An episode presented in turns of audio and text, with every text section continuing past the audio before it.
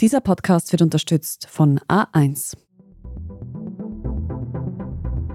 Ihr hört Edition Zukunft, der Standard-Podcast über das Leben und die Welt von morgen. Ich bin Lisa Breit.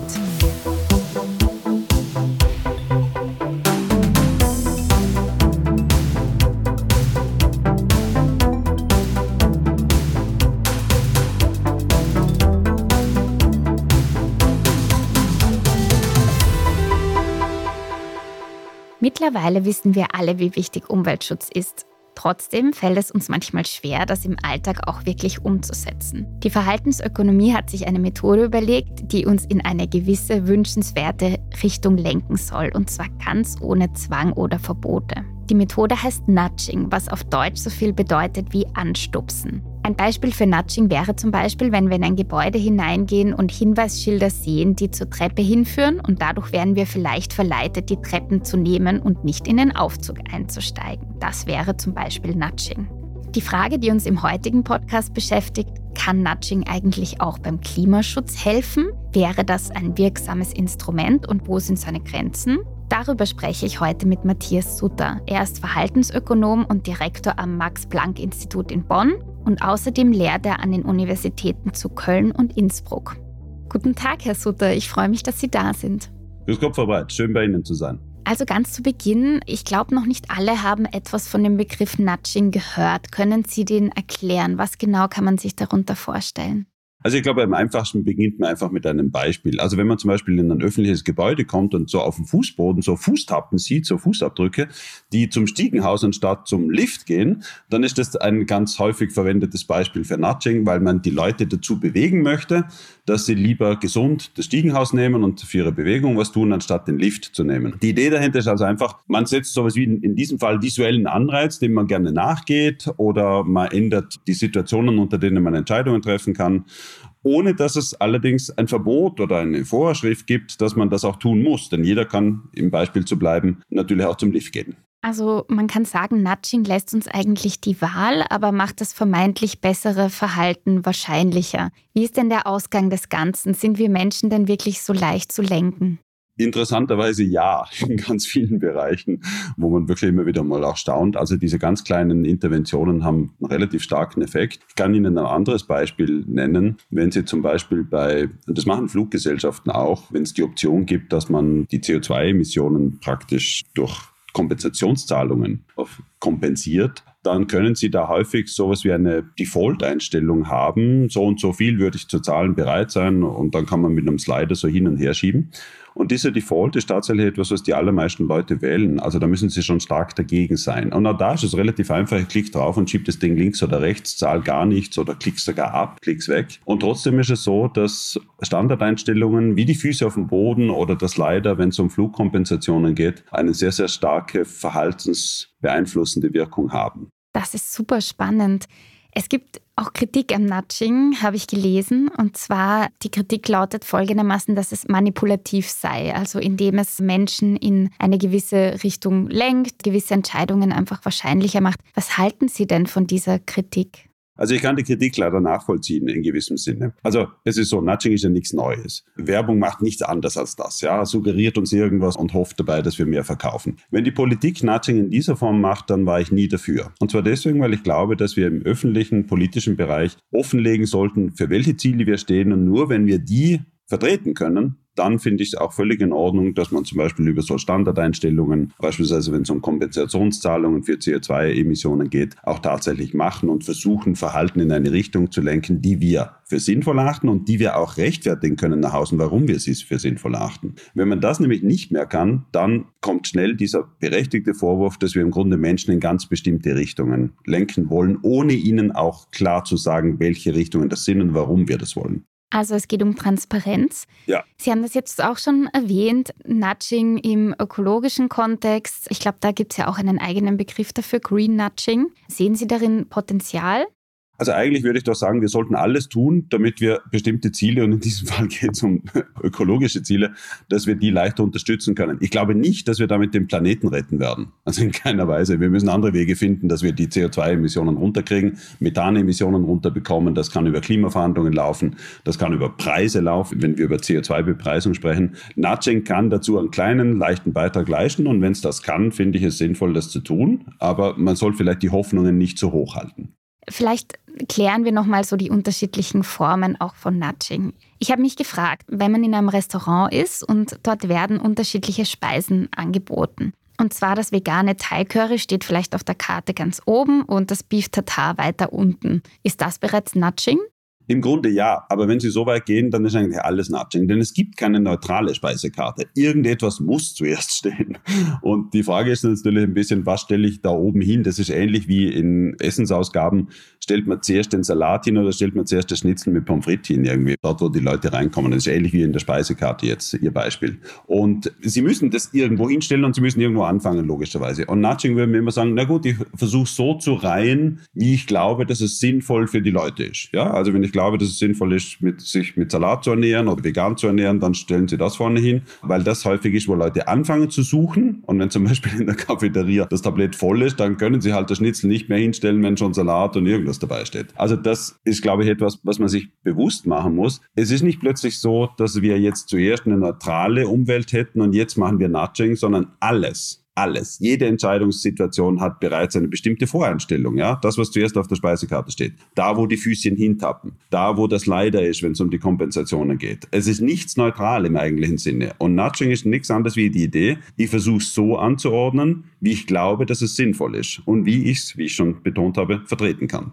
Was mich auch noch interessieren würde, gibt es Studien dazu, wie viele Menschen sich dann in so einer Situation durch diese kleine, ich glaube, man sagt Intervention dazu, tatsächlich für das vermeintlich bessere Verhalten entscheiden? Hat man dazu spezielle Zahlen erhoben? Also über absolute Zahlen kann ich jetzt nichts sagen. Es gibt zum Beispiel ein paar Studien, die zeigen, wenn man in, ich glaube, das war in den Niederlanden, wenn man in so Flughafengeschäft gesündere Snacks irgendwie vorne hin tut, anstatt hinten hin tut, dann, glaube ich, steigt der Umsatz um fünf Prozent von diesen Produkten beispielsweise. Aber das ist ein Beispiel und es wird viele andere Beispiele geben. Bei diesen Kompensationszahlungen kann ich sagen, dort, wo sie es leider hintun, da werden die allermeisten Leute die Wahl tatsächlich haben und machen. Das heißt, ich kann Ihnen jetzt keine allgemeingültige Aussage sagen, wie viele Leute folgen in solchen Momenten und wie viele nicht. Ja, und ich glaube, Herr Sutter, Sie haben ja auch selbst eine Studie zum Nudging durchgeführt. Über die möchte ich nach einer ganz kurzen Werbepause mit Ihnen sprechen. Wir sind gleich wieder zurück. Hey, cooles T-Shirt. Was hat es gekostet? Naja, alles in allem 15.000 Euro. Was? Tja, Cyberkriminalität kann teuer werden. Vor allem, wenn Ihre Zahlungsdaten gestohlen werden. Schützen Sie sich jetzt. Mit den neuen A1 Sicherheitspaketen. Egal ob sicher surfen oder sicher shoppen. A1 hat immer die passende Lösung für Sie. Jetzt du im A1 Giganetz. Standard-Podcasts gibt es ja wirklich schon zu jedem Thema. Also fast jedem. True Crime. Thema des Tages. Lohnt sich das? Inside Austria. Serienreif. Besser leben. Rätsel der Wissenschaft. Edition Zukunft. Und, und, und. Aber nicht jeder hat die Zeit, das alles zu hören. Und manchmal möchte man sich einfach nur ein paar Minuten beschallen lassen. Ich bin Scholt Wilhelm. Und ich bin Margit Ehrenhöfer. Ab sofort bringen wir auch Highlights unserer Podcasts. Für zwischendurch, wenn mal weniger Zeit ist. Diese kurzen Ausschnitte nennen wir Shorts. So wie eine kurze Hose. Oder eine kurze Geschichte. Okay. Und Shorts vom Standard finden Sie jetzt überall, wo es Podcasts gibt. Herr Sutter, Sie haben mir in unserem Vorgespräch erzählt, dass Sie mit Ihrem Team auch selbst eine Studie zum Thema Nudging durchgeführt haben. Und zwar ging es um das Thema Duschen. Vielleicht können Sie ganz kurz für die Hörerinnen und Hörer erzählen, wie diese Studie ausgesehen hat, was dabei herausgekommen ist. Ausgangspunkt ist die Beobachtung, dass die Energie, die beim Duschen, beim täglichen Duschen verwendet wird, ein relativ großer Bestandteil unseres durchschnittlichen Energieverbrauchs ausmacht. Also in Deutschland geht es bis zu 10 Prozent in den Haushalten. Das ist sehr viel. Was wir konkret gemacht haben, ist, wir sind in Studentenheime gegangen in Bonn und in Köln, über 350 Leute. Die haben alle Einzelapartments, die haben alle Duschen logischerweise in ihren Apartments drin. Die zahlen alle eine fixe Miete ohne sozusagen Wasserverbrauch zusätzlich noch zu haben. Das heißt, für die spielt es eigentlich überhaupt keine Rolle, wie lange sie duschen, ganz grundsätzlich. Was wir zuerst mal gemacht haben, wir haben mal erhoben, wie viel Wasser die denn eigentlich pro Dusche verbrauchen. Das kann man ganz einfach messen, indem man zwischen Duschkopf und Duschlauch einen sogenannten Smart Meter reinsetzt, den wir reingesetzt haben, der dann über den Wasserlauf aufzeichnet, wie viel Wasser man verbraucht. Und zuerst haben wir das auch nicht angezeigt. Also im Wesentlichen verbrauchen die Leute circa 40 Liter pro Dusche. Das ist weit, weit mehr, als sie schätzen. Ja, die allermeisten Leute glauben, wir brauchen 10 Liter, 20 Liter oder irgend sowas. Und unser Ziel war, können wir durch eine Nudging-Intervention den Wasserverbrauch und damit den Energieverbrauch reduzieren. Und das haben wir so gemacht, indem wir bei manchen dieser Geräte, die diesen Wasserdurchlauf gemessen haben, praktisch sichtbar gemacht haben, was denn der momentane Wasserverbrauch bei einer bestimmten Duscheinheit tatsächlich ist. Also das zählt dann rauf. 1,0 Liter, 1,5, 2 und so weiter und so fort. Und dann sieht man, wie das raufgeht. Und was das bedeutet, ist, dass die Leute sofort sehen, wie viel Wasser sie brauchen. Moment, 35, 36, 37. Und was das gebracht hat, war, dass wir bei dieser Interventionsgruppe, wo wir diese Anzeige sichtbar gemacht haben, hat sich der Wasserverbrauch um circa 20 Prozent verringert, was wirklich substanziell ist. Also wir reden von acht Litern pro Dusche wenn Sie das hochrechnen im Jahr, da reden wir von wirklich viel Wasser bei mehreren Studentenheimen, die wir da hatten. Und das ist ein einfacher Weg. Die Leute haben ja deswegen nicht weniger geduscht oder waren plötzlich unhygienisch. Also das wollen wir nicht, klarerweise, sondern was wir wollen ist, es kann einfach reichen. Ja, man hat genug Wasser verbraucht, man ist sauber und gewaschen und frisch und das reicht völlig. Und das geht nur, indem wir dieses Echtzeitfeedback tatsächlich freigeschaltet haben. Wir haben noch eine nämlich andere Kontrollgruppe auch gehabt. Der haben wir im Wochenabstand, wir haben das Home Energy Report genannt. Denen haben wir im Wochenabstand mitgeteilt, wie viel Wasser sie im Schnitt verbraucht haben, wie viel Energie das kostet und wie viele Bäume man pflanzen müsste, um diesen Energieverbrauch jetzt zu kompensieren. Und das hat für sich allein überhaupt nichts gebracht. Und zwar deswegen, das ist so, aha, na, jetzt habe ich halt duscht, so und so viel Liter habe ich verbraucht und das war's dann. Und selbst die Information, wie viel CO2 sie kompensieren müssten, bringt überhaupt nichts für sich genommen. Aber wenn Sie das direkt sehen, Sie stehen in der Dusche, Sie schauen, oh, wow, wow, wow, das wird immer mehr, dann hat es um wirklich substanziellen Betrag reduziert. Und meine Co-Autoren, der Lorenz Götte ist der, der Hauptautor immer gewesen, der hat das auch in Singapur, in Zürich, in mehreren Städten der Welt schon replizieren können. Dieses Echtzeitfeedback ist ein Nudge, eine Information, die ich plötzlich bekomme, die systematisch zur Reduktion im Wasserverbrauch führt. Also das heißt, es war auch global festzustellen. Was mich noch interessieren würde, erreicht man denn mit Interventionen auch die Menschen, denen das Klima vielleicht relativ egal ist. Also Sie waren jetzt zum Beispiel in einem Studentenheim, in einem Studentinnenheim und haben, ich gehe mal davon aus, dass irgendwie Studierende vielleicht sehr reflektierte Menschen sind, öfter jung, denen vielleicht eher noch als der Durchschnittsgesellschaft das Klima am Herzen liegt und die sich dann bei so einer hohen Duschanzeige vielleicht auch gleich denken, ups, da sollte ich vielleicht ein bisschen kürzer treten. Aber was ist denn mit den Menschen, denen das vielleicht tatsächlich nicht so sehr am Herzen liegt? Erreicht man die auch? Also ich glaube, dass man mit keiner einzigen Intervention alle Menschen erreichen kann, ist vollkommen unmöglich. Aber vielleicht etwas, was interessant ist, was ich vorhin noch nicht erklärt habe, ist folgender Umstand. Die größten Einsparungen sind bei den Leuten, die am meisten Wasser bisher verbraucht haben. Und das sind ja wahrscheinlich nicht die, die sich ganz fürchterlich um einen Energieverbrauch und die Umwelt den Kopf zerbrochen haben. Das bedeutet, allein dort sehen wir die allerstärksten Effekte. Jetzt ist es klar, die können auch am meisten sparen. Also von dem her ist es nicht überraschend, ja. Aber spannend ist schon, wenn wir jetzt das Argument hätten und ein bisschen geht Ihre Frage in die Richtung, dass die, die eh viel verbrauchen, die kümmern sich nicht drum, dann würden die auch nicht reagieren. Und vielleicht die, die schon 30 Liter würden, würden auf 25 versuchen runterzukommen. Das ist nicht, was wir sehen tatsächlich, sondern die, die wirklich viel Energieverbrauch haben. Das macht mich ein bisschen optimistisch, dass also selbst in einer Stichprobe, wo wir vielleicht also etwas umweltorientiertere Leute haben könnten, dass selbst dort die, die bisher weniger darauf geachtet haben, am stärksten reagieren, finde ich, ist eine gute Botschaft. Absolut. Also das heißt auch, das Bewusstsein steckt ein bisschen in jedem und in jeder von uns, kann man so sagen. Ja, in gewissem Grad schon. ich hätte noch gerne das Nudging von anderen Methoden abgegrenzt. Zum Beispiel habe ich mich gefragt, wenn das Jahresticket für die Öffis günstiger wird und das Parken teurer, wäre das schon ein Nudge oder sind monetäre Anreize keine Nudges? Also da gibt es noch keine wirklich weltweit etablierte Konvention, wie man was definiert, aber die meisten Leute würden trennen, dass Nudges keine Preisinstrumente sind. Und das bedeutet Ihr Beispiel, das Sie jetzt genannt haben, Ticketpreise für den öffentlichen Verkehr beispielsweise, würde man nicht als Nudge sehen, sondern als Preisargument. Und das gibt auch vollkommen Sinn in gewissem Sinne, weil Preise sind das, was wir üblicherweise in unserer Marktwirtschaft einfach als Steuerungsinstrument für Knappheiten haben und darauf Leute mehr oder weniger dann tatsächlich reagieren. Nudges sind eben genau was anderes. Ich versuche nicht, die über die harten Fakten beobachten, dass ich die finanziellen Anreize verändere, in ihrem Verhalten zu beeinflussen, sondern zum Beispiel über Information. Lassen Sie mich das an einem Beispiel, wo wir aktuell gerade arbeiten, auch dran sind. Wieder, es geht um Wasser, dran sind. Es geht um Namibia, eine wirklich sehr mit Dürre und Trockenheit geplagte Region, wo wir verschiedene Maßnahmen hatten. Wir können untersuchen, wie wirken Preissteigerungen auf den Wasserverbrauch. Wir können untersuchen, wie wirken Nudging-Interventionen. Nudging im Sinne von, wir sagen den Leuten zu, es ist eine Trockenheit, schau, so und so und so könntest du Wasser sparen, mach das doch irgendwie. Das sind im Grunde Appelle, die unabhängig vom Preis gehen. Und was wir da finden, ist, dass beides wirkt, aber beides unterschiedlich wirkt, interessanterweise. Also mhm. Auf Preissteigerungen reagieren Leute nicht sofort, sondern verzögert, mittel- bis langfristig.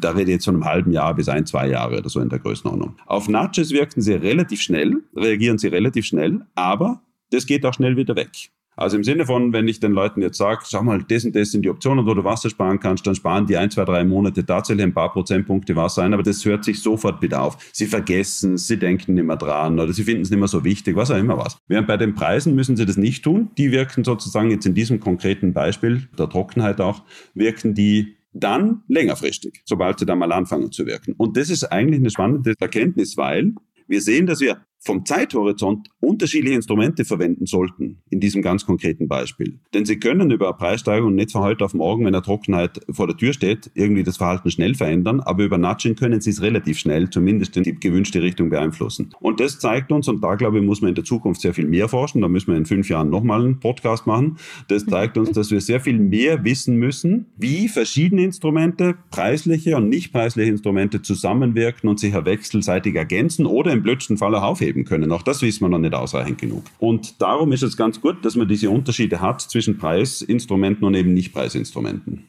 Und das wären ja zum Beispiel auch alles Erkenntnisse, die man sich durchaus in der Umweltpolitik zunutze machen könnte, oder?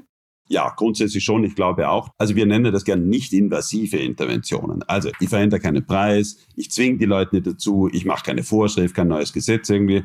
Das wird auch gerne in der Literatur als softer Paternalismus bezeichnet. Also alles ist noch möglich. Ich versuche nur, dich mit zum Beispiel Informationsgehältern, neuen Informationen mundgerecht dargeboten, in eine bestimmte Richtung irgendwie dein Verhalten zu verändern. Und das scheint mir eigentlich ein vernünftiger Ansatz zu sein, dass man dieses Instrument auch nützt. Wie ich eingangs schon gesagt habe, ich glaube nicht, dass wir deswegen gleich einen Planeten retten werden. Das, also soweit, äh, diese Hoffnung sollte niemand haben. Aber wenn es ein kleiner Beitrag leistet, ist es doch auch gut.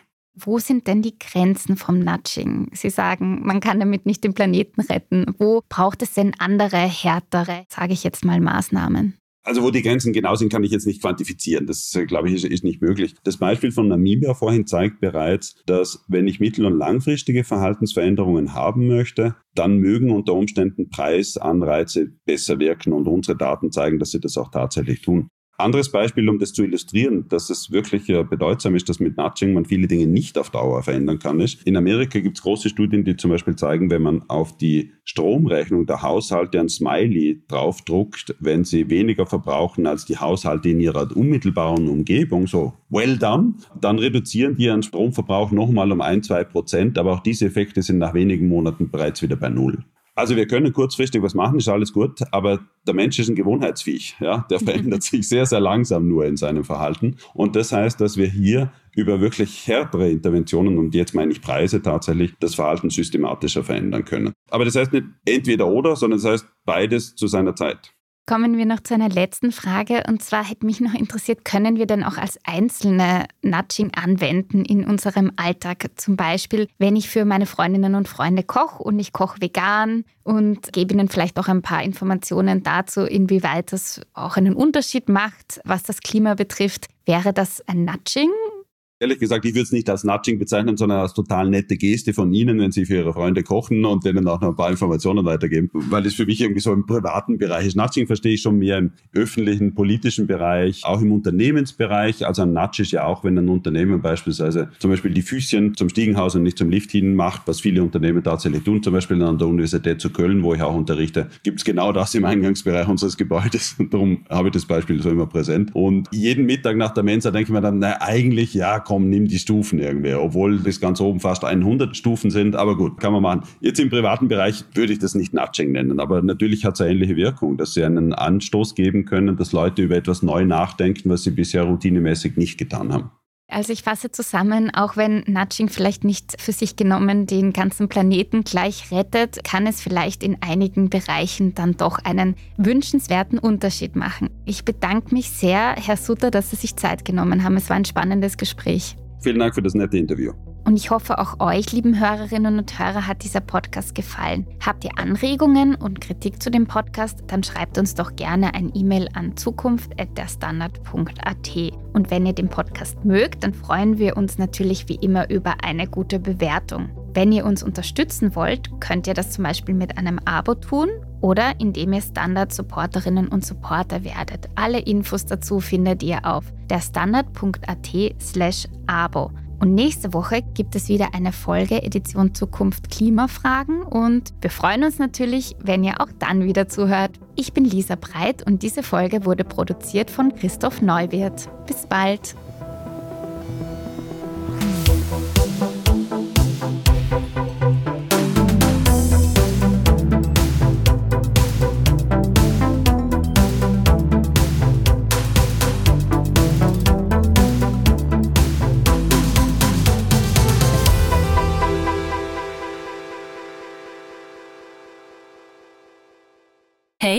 Cooles T-Shirt. Was hat es gekostet? Naja, alles in allem 15.000 Euro. Was? Tja, Cyberkriminalität kann teuer werden. Vor allem, wenn Ihre Zahlungsdaten gestohlen werden. Schützen Sie sich jetzt. Mit den neuen A1 Sicherheitspaketen. Egal ob sicher surfen oder sicher shoppen. A1 hat immer die passende Lösung für Sie. Jetzt du im A1 Giganetz.